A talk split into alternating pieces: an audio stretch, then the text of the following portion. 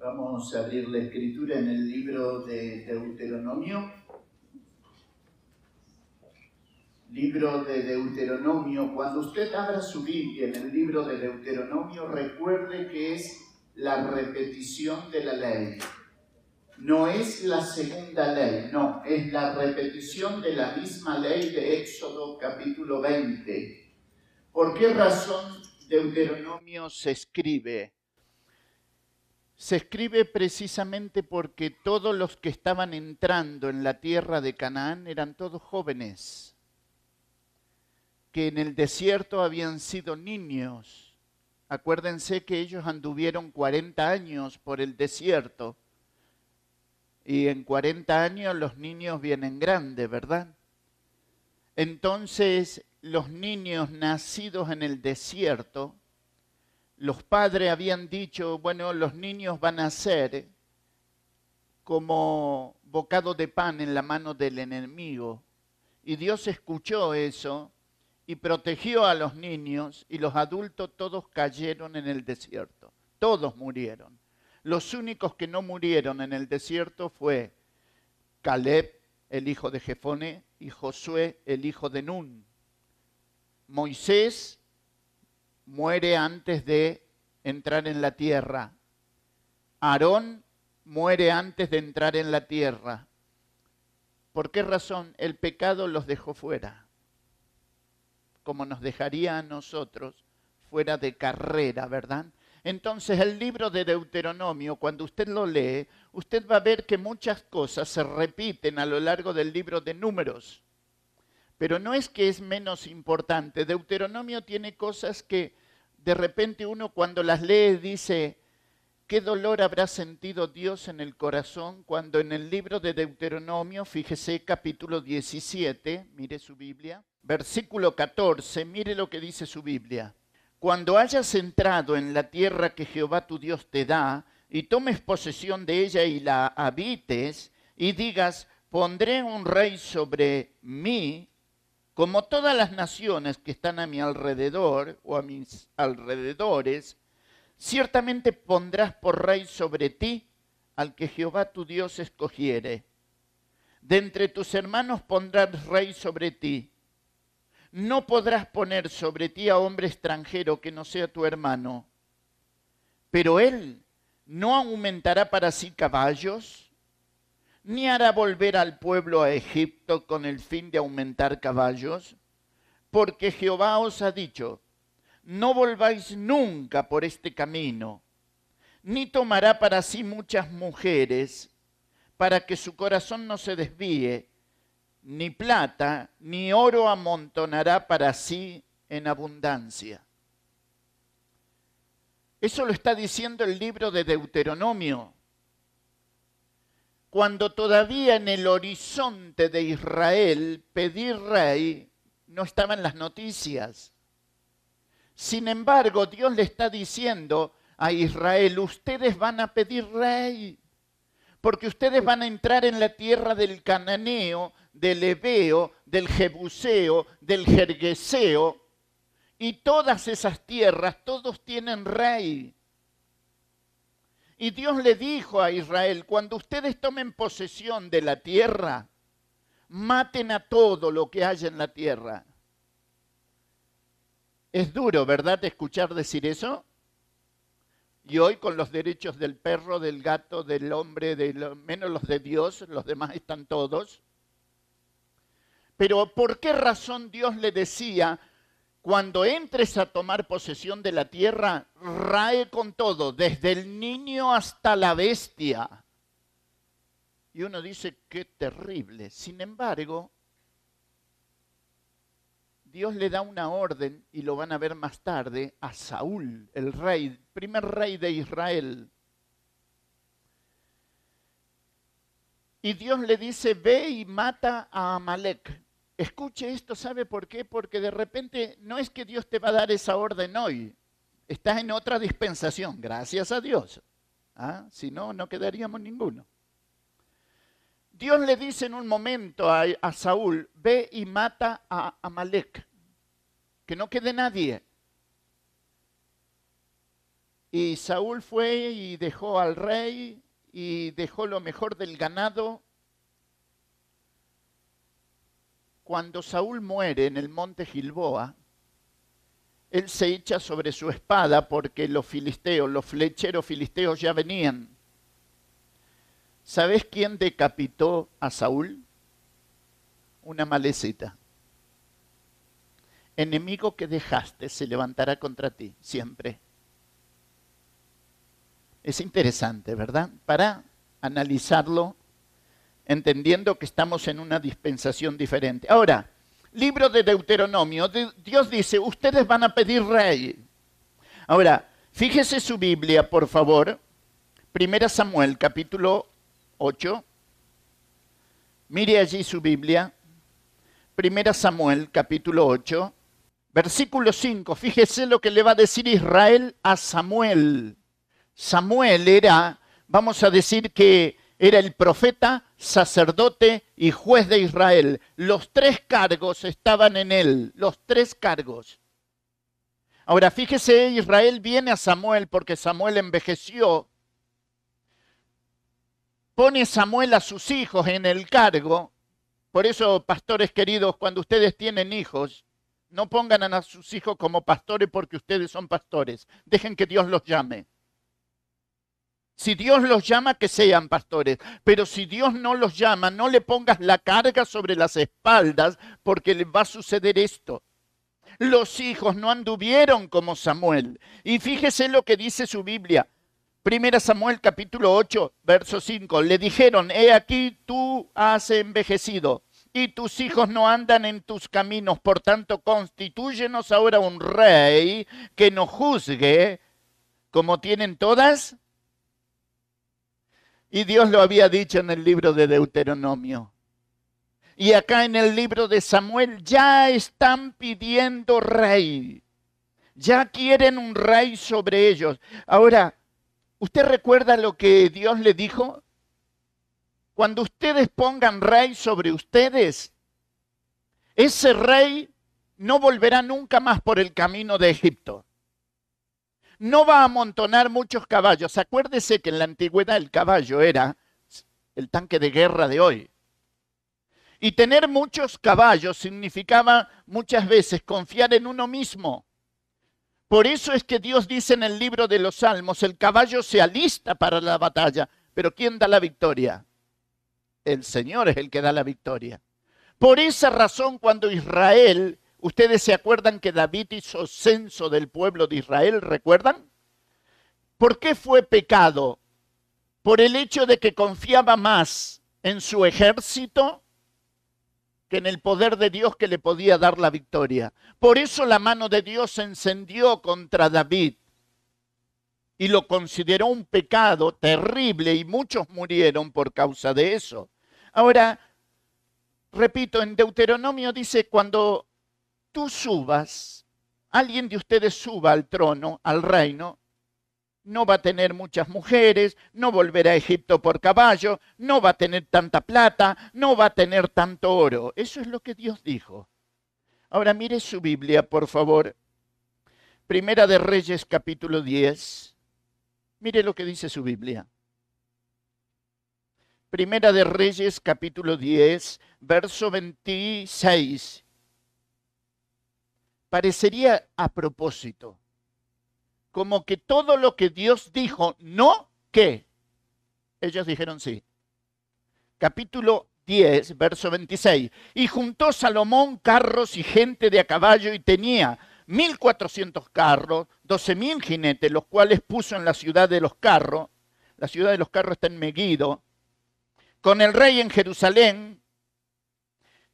El rey dice, hizo el rey en que en Jerusalén la plata llegase a ser como piedra y los cedros como cabraigos de la cefela en abundancia. Y traían de... ¿De dónde? ¿Qué traían? Porque la compañía de los mercaderes del rey compraban caballos y lienzos y venían de Egipto y salía de Egipto el carro por 600 eh, piezas de plata y el caballo por 150. Y así los adquirían por mano de ellos todos los reyes de los Eteos y de Siria. Capítulo 11, verso 1. Pero el rey Salomón, ¿qué? Además de la esposa que tenía, empezó a amar otras mujeres. ¿Cuántas tuvo? Mil suegras. Mil mujeres. Y cuando escribe el libro del cantar de los cantares, dice, una es la paloma mía, la perfecta mía. ¿Y qué hago con las otras 999? ¿Se entiende? Ahora, Dios dijo, no amontonarás caballo. ¿Qué hicieron? Juntaron caballo. No volverás a Egipto. ¿Qué hizo? Volvió a Egipto. No tendrás tanto oro y plata. ¿Qué hizo? Oro y plata. No tendrás muchas mujeres. Porque Dios dijo, no tendrás muchas. Y a lo mejor él pensó que mil estaba bien, ¿no? ¿Ah? Lo que es más de una es mucho, querido. Se terminó. Es una. Una es la paloma mía, la perfecta mía. El capítulo 32 del libro de Deuteronomio es el capítulo de la despedida, ¿no es cierto? La despedida de Dios a, su siervo. Su siervo va a subir, el capítulo 34 de Deuteronomio. Subió Moisés de los campos de Moab al monte Nebo, a la cumbre del Pisga, cordón montañoso de Abarín, que está enfrente de Jericó. Y le mostró Jehová toda la tierra de Galaat hasta Dan, todo Nestalib, hasta la tierra de Efraín, de Manasés, toda la tierra de Judá, hasta el mar occidental. O sea, desde la cumbre vio el Mediterráneo, vio toda la tierra prometida, pero no vas a entrar, eh, Moisés. Y cuando usted ve a Moisés subiendo hacia la cumbre del Pisga, uno dice, pero es un solo pecado que cometió Moisés. ¿Usted cuántos cometió por día? ¿Y yo? Pero por favor. Pero es que Dios le había dicho, Moisés, ve y saca a Israel de la, de la tierra de Egipto. Y él dijo, no sé hablar. Y ahí los cristianos decimos que era tartamudo. No, no era tartamudo, era torpe de lengua. Es diferente, porque 40 años habló eh, egipcio, 40 años habló la lengua de Madián y 40 años por el desierto hablando con los hebreos. Entonces era un enredo de lengua terrible. El libro de Hechos dice que él era poderoso en obras y en palabras. Y va subiendo la cumbre del Pisga. Y Dios le había dicho, está bien Moisés, Aarón va a ir contigo, él va a hablar. Tú dices que él habla mejor. Bueno, ¿será que lo que estás diciendo es verdad? Aarón te será en lugar de boca, pero tú le serás al pueblo en lugar de Dios y Dios no peca. Subí a la cumbre, Moisés, yo te voy a sepultar. Y fue tan fuerte el liderazgo de Moisés sobre su pueblo que lo sepultó Dios. Nadie sabe el lugar, eh, porque si no el diablo estaría tratando de sacar el cuerpo para que el pueblo vuelva a caer en la idolatría, ¿no es cierto? Dios lo sepultó. ¿Dónde? Dice el lugar, pero vaya a saber cuál es el lugar. ¿No es cierto? Es sepultado y el pueblo de Israel llora. Y capítulo 34, verso 9 dice, Josué, hijo de Nun, fue lleno del espíritu de sabiduría porque Moisés había puesto sus manos sobre él. Y los hijos de Israel le obedecieron e hicieron como Jehová mandó a Moisés. Y se levanta en la historia en el libro de Josué, capítulo 1, el hombre que va a introducir a Israel a la tierra de Canaán Primer obstáculo, el río Jordán. El Jordán, si bien es un río que va vivoreando, recorre más de 350 kilómetros de donde nace el Merón en los deshielos y recorre todo ese trayecto hasta llegar al Mar Muerto. Y en el camino, el Jordán recibe las aguas de Merón de los de hielo, un pequeño lago chiquitito. El Merón le da las aguas al Jordán El Jordán le da las aguas al mar de Galilea. El mar de Galilea le da las aguas al Jordán otra vez y el, el Jordán le da las aguas al mar muerto. ¿Sabes por qué el mar muerto está muerto? Dios lo mató, dicen, ¿no?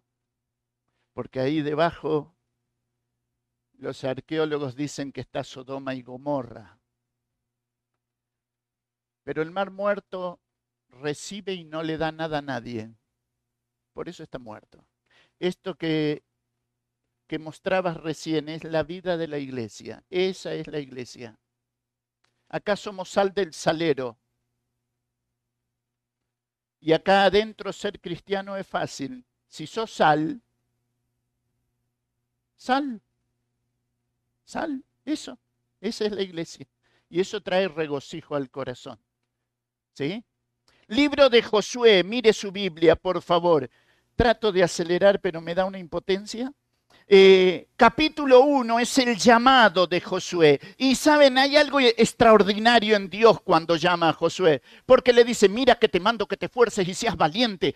¿Y por qué se lo repite tantas veces? Porque debajo de la túnica las piernas le hacían así.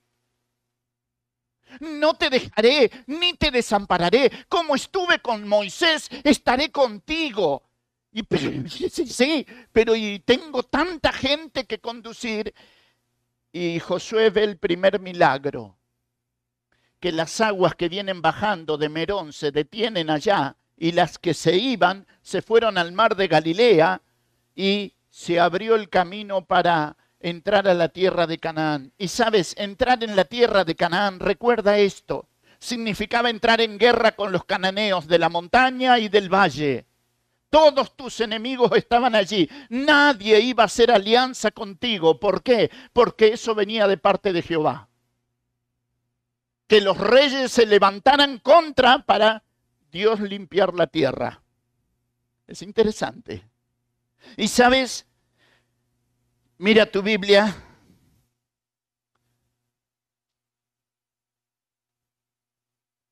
El capítulo 3 es el paso del Jordán pero cuando cruzan el Jordán, eh, Dios hace que Josué y los hombres que están con él de cada tribu tomen una piedra y hagan un altar en la mitad del Jordán para que el pueblo recordara, porque somos desmemoriados. Por eso el Señor nos deja la cena del Señor, para que hagamos memoria, porque nos olvidamos. Ese memorial que levantaron de doce piedras le recordaba que un día Dios había abierto camino donde no lo había. Ya lo había hecho en el mar rojo. Lo volví a hacer acá. Y lo hace en tu vida y lo hace en la mía. Dios abre camino donde tú crees que no lo hay. Él lo abre. Ahora, ¿sabes? Imagínate Josué con toda la gente que viene detrás de él y de repente Dios le dice, escúchame, eh, Josué, afila un cuchillo. Porque todos los que están contigo son los niños que nacieron en el desierto. Hay que circuncidarlos. Pero eh, estamos en la tierra ya, el enemigo está ahí al frente y vas a circuncidar al pueblo que se va a debilitar, que le va a tomar fiebre. Sí, porque podrás tener fiebre, pero si estás limpio, sos más útil que sano. Y el capítulo 5 es la circuncisión del pueblo de Israel, porque todos los que habían venido del desierto necesitaban pasar por este proceso. Y fíjate, nadie atacó a Israel hasta que los que habían sido circuncidados fueron sanados. Porque aún el enemigo responde a la voz de Dios. Nadie mueve una mano sin la autorización del, cielo. Y allí está la circuncisión en el capítulo 5 de Josué, verso 2. Ahora, capítulo 5, verso 13. Estando Josué cerca de Jericó, los, arqueólogos dicen que Jericó tenía los muros de esta forma. Entonces, si caían por alguna razón los muros, siempre caerían hacia adentro. y seguirían siendo de protección al pueblo.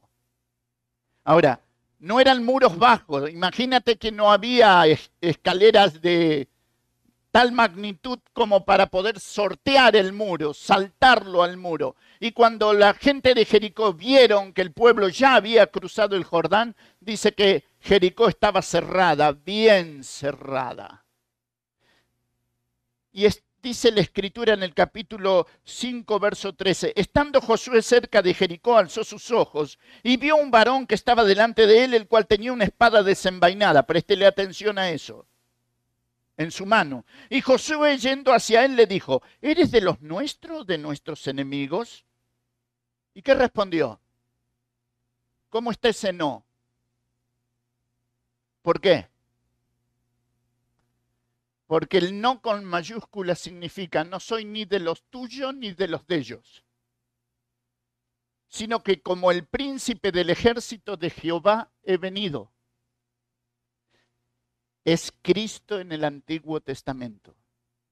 Hay una espada desenvainada y Josué comienza a caminar hacia él. No vayas a creer que, iba para disipularlo, ¿no? No, no. Eres de los nuestros o de nuestros enemigos. Y cuando le dice no, y Josué se da cuenta, el ser misterioso le dice, quita el calzado de tus pies, porque el lugar en que estás tierra santa es. ¿Se acuerda a quién se lo habían dicho antes?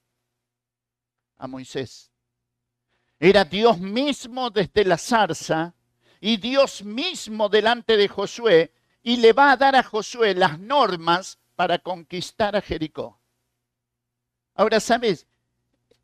Por amor al tiempo, te desafío que cuando vuelvas a casa, leas la caída de Jericó. Escucha, si a ti el ángel de Jehová te dice, camina alrededor de la ciudad y no digas nada, ¿tú crees que de esa forma va a caer Jericó? ¿Qué dices? y que de repente Dios te dice, bueno, cuando llegue el día final, pega el grito y los muros van a caer. ¿Tú crees que van a caer? Por eso la Biblia sigue diciendo que el justo por la fe agonizará, vivirá. La pregunta es, ¿le crees a Dios? ¿Le creemos? ¿Crees que Dios puede derribar tu Jericó delante de tus ojos? La pregunta cada uno la tiene que responder. Entonces comienzan las tremendas batallas. Y sabes, Jericó fue una ciudad que le trajo a Josué la primera victoria en la tierra de Canaán, pero también el primer dolor de cabeza. ¿Sabes por qué? Porque allí en el medio de todos, del tumulto, los muros caen hacia afuera. La mano de Dios hizo esto y el muro se abrió hacia afuera, no cayeron hacia adentro. El pueblo subió derecho, tomó posesión de la ciudad de Jericó, pero había un hombre ahí en el medio. ¿Cómo se llamaba?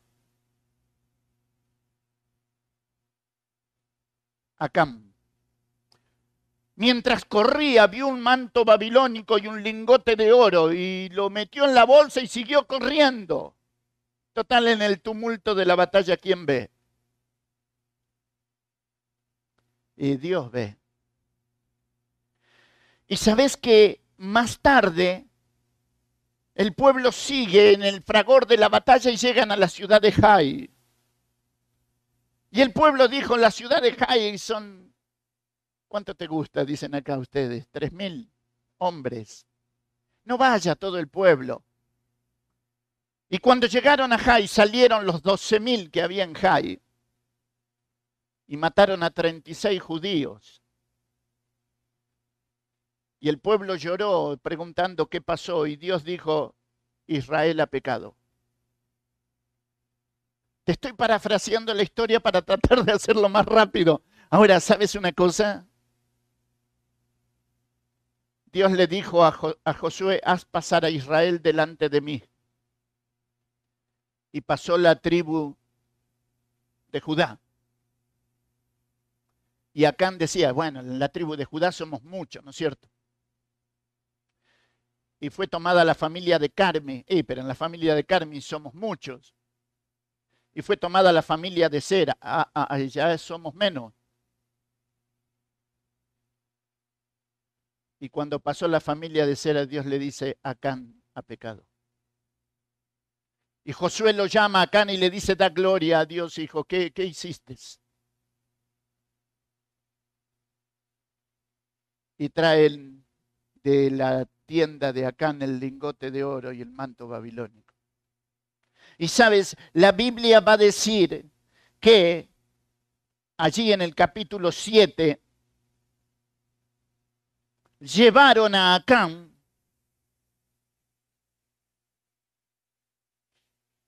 para ser apedreado en el capítulo 7, verso 25.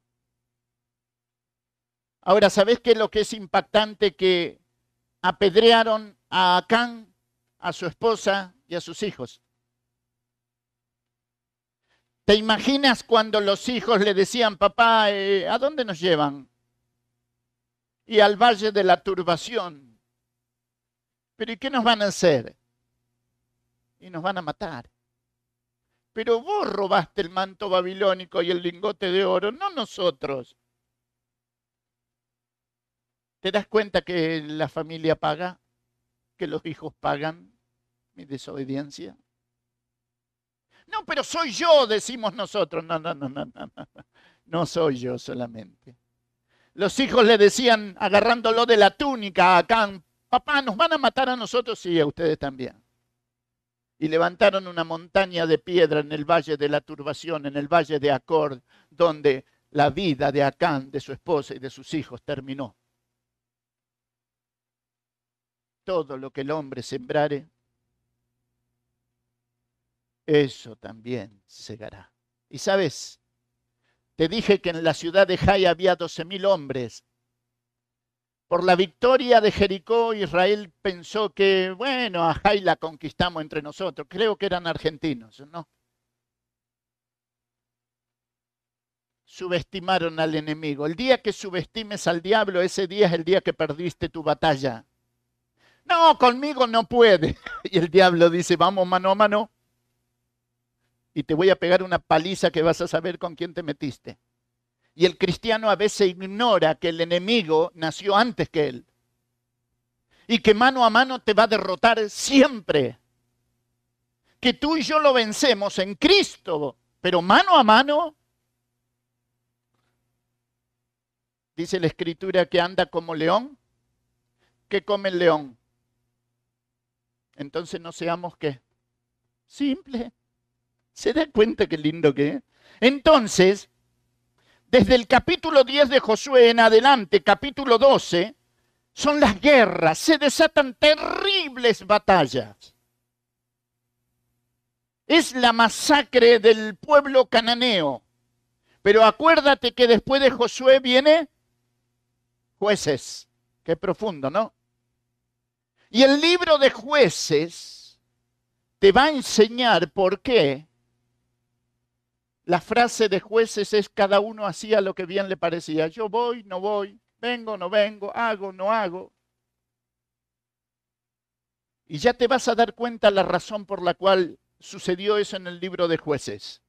Porque desobedecieron, porque Dios les dijo, no dejen a nadie de las montañas, no dejen a nadie del valle, no dejen a nadie del llano. E Israel, amantes del dinero, los judíos, no, no, no los matamos a los de la montaña, pero los hicimos tributarios.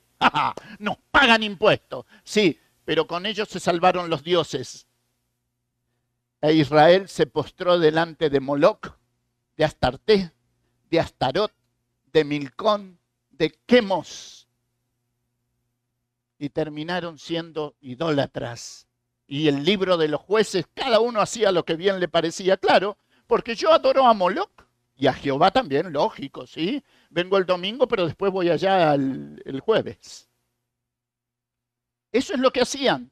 Entonces, el libro de Josué termina diciendo que Josué, ¿se acuerdan que Josué en la escritura dice que era siervo de quién? De Moisés, siempre. La Biblia siempre lo llamó el siervo de Moisés.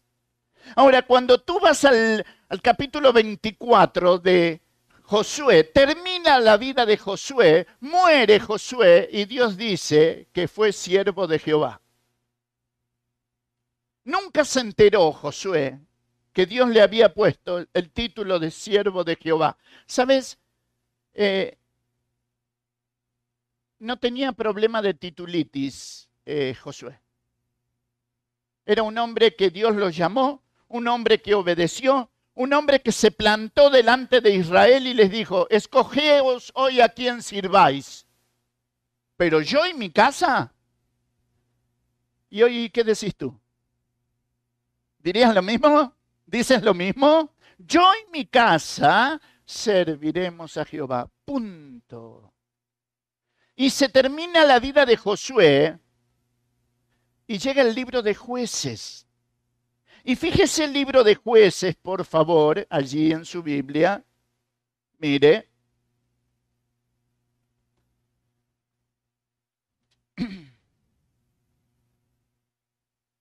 Capítulo 1, verso 27. Tampoco Manasés arrojó a los de Betseán, ni a los de las aldeas, ni a los de Taanac y sus aldeas, Verso 30. Tampoco Zabulón arrojó a los que habitaban en Quitrón. Verso 31. Tampoco Aser arrojó a los habitantes de Aco. Verso 33. Tampoco Nestalí arrojó a los que habitaban en Bet-Semes, ni a los que habitaban en Bet-Anat. Capítulo 2, verso 12. Dejaron a Jehová, el Dios de sus padres, que los había sacado de la tierra de Egipto, y se fueron tras otros dioses, los dioses de los pueblos que estaban en sus alrededores, a los cuales adoraron y provocaron a ir a Jehová. ¿Sabe? Si usted quiere ilustrar el libro de jueces, cuya frase es cada uno hacía lo que bien le parecía, haga un círculo grande en su hoja, un círculo de este tamaño, ¿sí? Y cuando haga el círculo, en la parte de arriba pone, el pueblo pecó. Y fíjese que este círculo se va a repetir a lo largo de todo el libro. El pueblo pecaba, Dios levantaba un enemigo, el pueblo se arrepentía, Dios levantaba un juez. Ese círculo se repite como una rueda que va girando a lo largo de la historia. El pueblo pecaba, Dios levantaba un enemigo de turno, el pueblo se arrepentía, Dios les levantaba un juez. ¿Ustedes se imaginan lo que es sembrar la tierra? Yo me lo imagino porque vengo de allí. Y que de repente cuando tus cosechas están ya todas preparadas, ves que en el horizonte vienen los madianitas y los hijos del oriente no solamente vienen con los camellos, sino que traen sus tiendas, su ganado, y van avanzando sobre la tierra y a ti no te queda nada. ¿Qué haces? Y sabes que los madianitas vienen porque Dios los trae. Porque yo dejé a Jehová, yo me fui detrás de los dioses paganos y usted va a llegar al capítulo 6 donde aparece Gedeón. Es uno de los jueces más conocidos, ¿verdad? Imagínese la idolatría que había en el pueblo, que Gedeón va a ser levantado como juez de Israel, pero su papá en la casa tenía una estatua de adoración a los dioses paganos. Era un joven que tenía que batallar porque amaba a Jehová, pero también veía la estatua en la casa de su papá. Y dice el capítulo 6 de jueces, fíjese, verso 7, y cuando los hijos de Israel clamaron a Jehová a causa de los madianitas, Jehová envió a los hijos de Israel un varón profeta, el cual dijo, así ha dicho Jehová, Dios de Israel, yo os hice salir de Egipto y os saqué de la casa de servidumbre os libré de mano de los egipcios, de mano de todos los que os afligieron, a los cuales eché de delante de vosotros. os di su tierra. Y os dije, yo soy Jehová vuestro Dios. No temáis a los dioses de los amorreos en cuya tierra habitáis. Pero no habéis obedecido.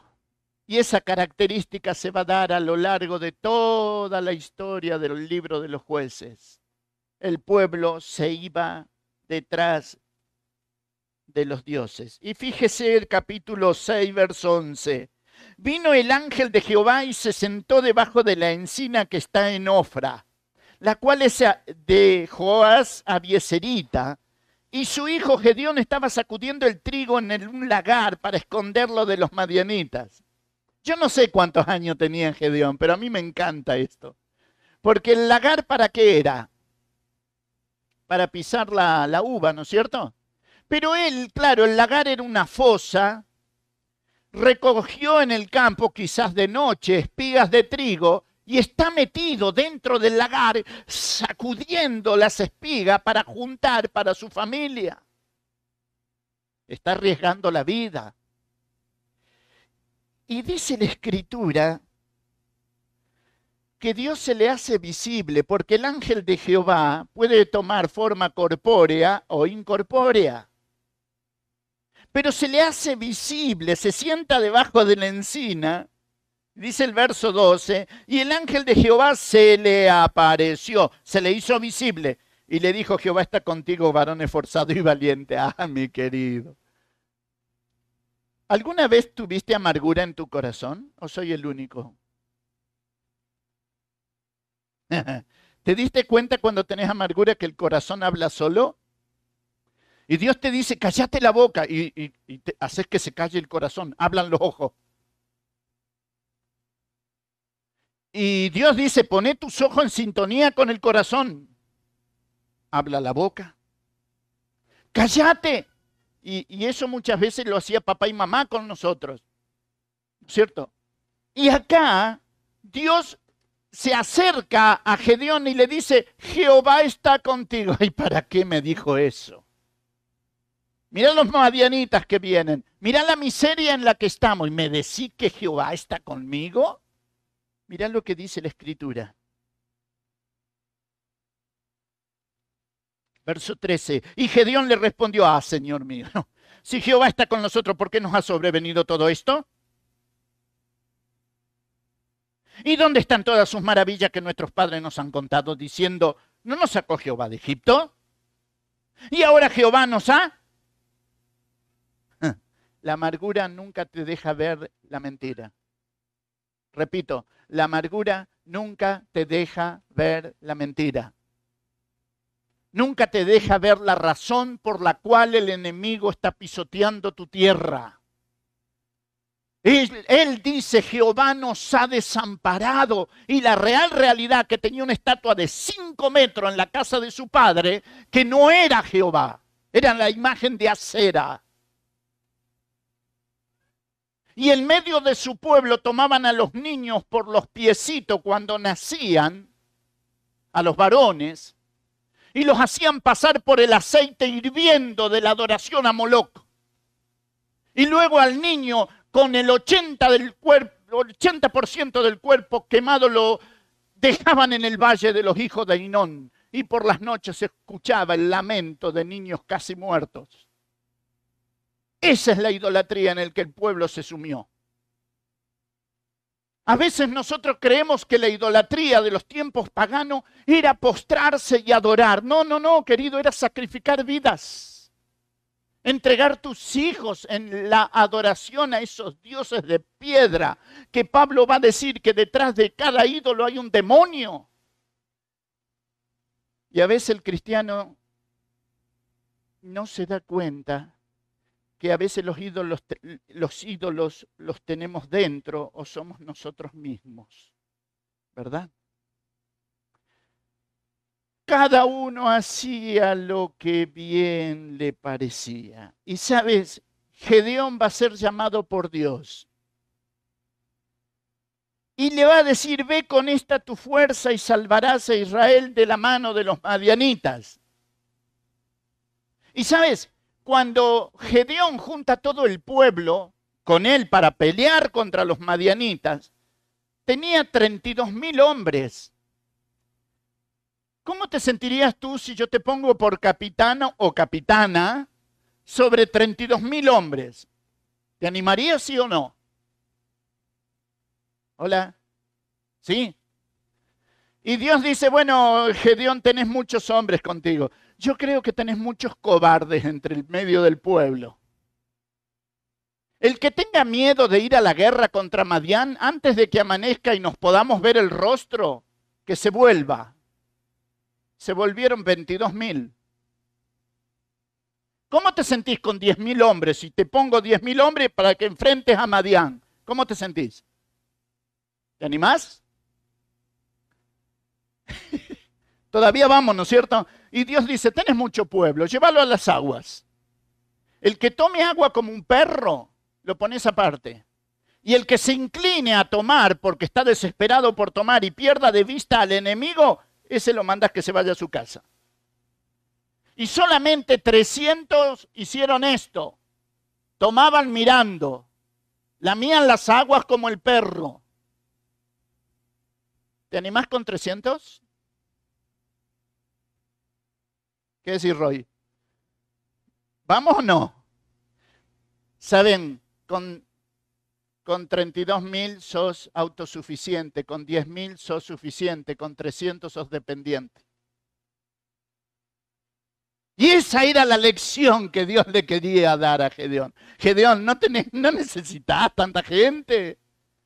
Ahora subí a la cresta de la montaña, mirá a Madián desde arriba, llévate teas, eh, eh, vasijas, metele dentro las antorchas y cuando yo te diga, vos tenés que gritar lo que yo te diga.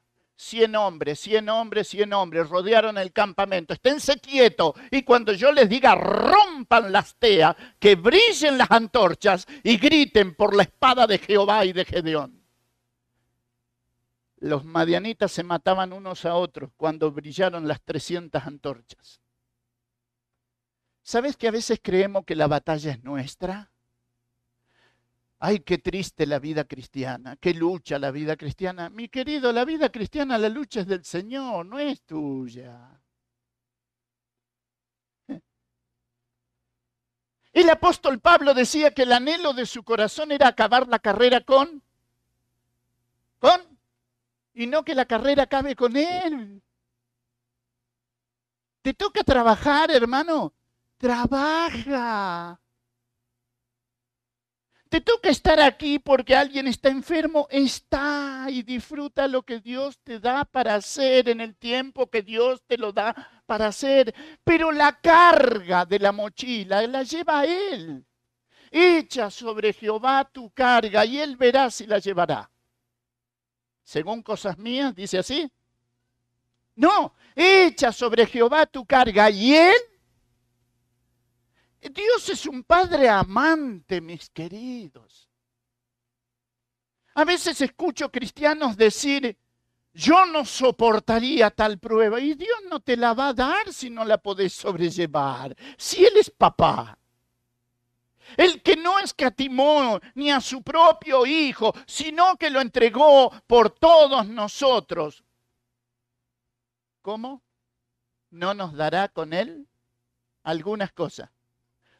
Todas las cosas. Mi querido, la vida del cristiano en la tierra es la más hermosa de todas las vidas, si está sujeta al que dijo, yo soy la vid verdadera, mi padre es el labrador. Libro de Ruth. Bien, llegamos a Ruth. ¿Saben cuál es la frase clave del libro de Ruth? Cada uno hacía lo que bien ¿Saben por qué? Porque Ruth está en el periodo de los jueces. Entonces no le tiene que sorprender que hay un papá allí, fíjese su Biblia, capítulo 1, aconteció en los días que gobernaban los jueces que hubo hambre en la tierra y un varón de Belén, recuerde que Belén significa casa de pan. Este hombre de Belén, de Judá, fue a morar a los campos de Moab. En Moab se adoraba al dios Quemos, no se olvide. Él y su mujer y sus dos hijos. Fue una decisión de familia. El nombre de aquel varón era Elimelech, de su mujer Noemí, placentera, y el nombre de sus hijos era Malón y Kelión, efrateos de Belén de Judá. Llegaron pues a los campos de Moab y se quedaron allí. Y fíjese, muere Elimelech. Noemí queda viuda. Se casan los dos hijos. Las nueras, una se llamaba Orfa y la otra se llamaba Ruth. Mueren los dos hijos. O sea, no le faltaba ninguna aflicción, ¿verdad? Y en la cultura antigua, una mujer sola era el ser más desprotegido que existía. No había beneficios ni cuidado para ellas. Por eso Dios en la historia entra y le dice que Él es Dios y protector del huérfano y de la viuda. Y por eso la escritura le va a enseñar a la iglesia que si en la congregación hay mujeres viudas, la iglesia debe saber cuidar de ellas. Es una enseñanza para el corazón de cada uno de nosotros. Y saben, cuando los tres varones de la familia mueren, Noemí, cuyo nombre era placentera. Por la aflicción se vino a llamar amargura. Mara. Amargura. Habla con las dos nueras y van a comenzar el regreso. Acuérdense, miren, si usted para el mapa de Israel así, el Jordán lo divide en el medio, Moab estaba de este lado del Jordán y había que cruzar el Jordán para venir hacia la tierra de Israel. Estaban en territorio extranjeros. Y fíjese lo que dice la escritura, que Noemí le va a decir a sus nueras, bien, hasta acá llegamos, vuelvan a su pueblo, a sus dioses. Verso 14, capítulo 1. Y ellas alzaron la voz, lloraron, Orfa besó a su suegra, mas Ruth se quedó con ella. Y Noemí le dijo, He aquí tu cuñada se ha vuelto a sus pueblos, a sus dioses, vuelve tú, tú tras ella. Respondió Ruth, no. No me ruegues que te deje y me aparte de ti. Esto es lo que todas nueras le dicen a la suegra. ¿Verdad? Acá también es así. Bien. Porque donde quieras que tú fueres, iré yo, donde quieras que vivieres, tu pueblo será mi pueblo y tu Dios. ¿Usted sabe por qué pudo entrar Noemí, perdón, por qué pudo entrar Ruth en el linaje real de Jesucristo? Porque un moabita tenía prohibido entrar en el linaje del pueblo de Israel, terminantemente prohibido. Lo pudo hacer porque ella vino a ser prosélita judía. Vino a ampararse bajo las alas de Jehová de los ejércitos. Tu pueblo será mi pueblo y tu Dios. Vio que fácil es para nosotros decirlo, pero para aquella cultura no era fácil. Era dejar los dioses de los padres. Era dejar la cultura de los padres. Era ir a un mundo desconocido por ella. Ahora, fíjese, anduvieron y a mí este libro me apasiona. Verso 18. Viendo Noemí que estaba tan resuelta a ir con ella, que dice, mire que para que una suegra no diga nada, es interesante, ¿no? La vio tan decidida que no dijo más nada. Iba, iban Noemí y Ruth a la par, se iban y llegaron a Belén, que significa casa de pan. Verso 19. Anduvieron pues ellas dos hasta que llegaron a Belén y aconteció que habiendo entrado en Belén, la aldea se conmovió, porque la conocían por Noemí la placentera. Se ve que tenía un carácter espectacular. Pero cuando le hablaron, ¿qué dijo? No me llamen más Noemí, llámenme Mara, porque en gran amargura me ha puesto el todo poderoso. Tenía Noemí, dice el capítulo 2, un pariente de su marido, un hombre rico de la familia de Elimelech, el cual se llamaba Booz. Y Ruth la Moabita dijo a Noemí, te ruego que me dejes ir al campo y recogeré espigas en pos de aquel a cuyos ojos halle gracia. Y ella respondió, ve, hija mía. Ustedes recordarán que yo les dije a ustedes que era muy fácil descubrir a una moabita en el medio del pueblo de Israel. El judío, ustedes vieron que la cultura occidental hace a Jesús de ojos celeste y de pelo rubio. Ese no es Jesús. O si no te lo hacen así, todo finito, flaquito. No se te olvide que era el hijo del carpintero. Era un hombre de fuerza. Era un hombre de físico. No vayas a pensar que tenía ojos celeste. No, eran cobrizos. Entonces, cuando vos ve a Noemí, dice, ¿quién es esa muchacha? ¿Por qué? Y porque eran de tez extremadamente blanco y de, de pelo extremadamente negro. La moabita tenía la cultura de usar el pelo suelto, la hebrea no. O sea, te das cuenta que hay muchas cosas que hacían que vos dijeras, mira vos qué linda que es, ¿no? Y dice la escritura que ella fue a trabajar. Fíjate que la escritura no dice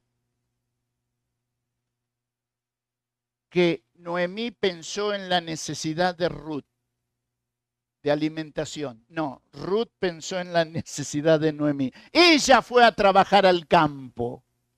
Y la vas a ver que ella está trabajando detrás de los segadores. Y la pregunta es, ¿por qué se puso detrás de los segadores? Mira, la ley decía que cuando tú trabajabas, eh, cosechabas la tierra, debías dejar los rebuscos. ¿Saben lo que son los rebuscos? Las esquinas del campo donde la máquina da vuelta que no puede ir hasta la esquina. Las esquinas del campo quedaban para los pobres de la tierra y los extranjeros.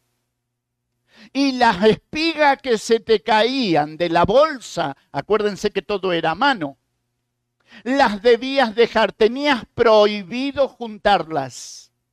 Eso quedaba para los que venían atrás de ti. Y eso eran los pobres, los huérfanos y las viudas. Por eso ella trabajó detrás de los segadores. Era el lugar de humillación.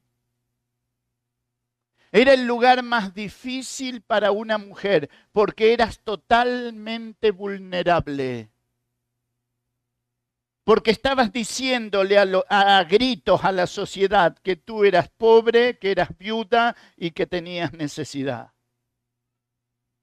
Verso 5. Y vos respondió, perdón, el versículo 3, fue pues y eh, llegando espigó en los campos en pos de los segadores y aconteció que aquella parte del campo era de vos, el cual era de la familia de Limelec. ¿Casualidad? ¿Tú crees que Ruth sabía que ese campo era de Elimelech? No. Ahora, ¿hay algo en tu vida que suceda que Dios no mandó? ¿Algo de lo que sucede en tu vida y en la mía escapará del control absoluto y soberano de Dios?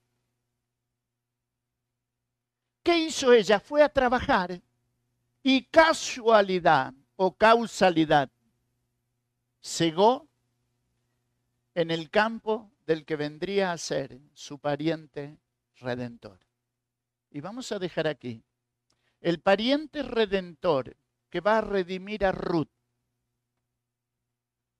De ellos dos van a ser Obed. De Obed van a ser Isaí.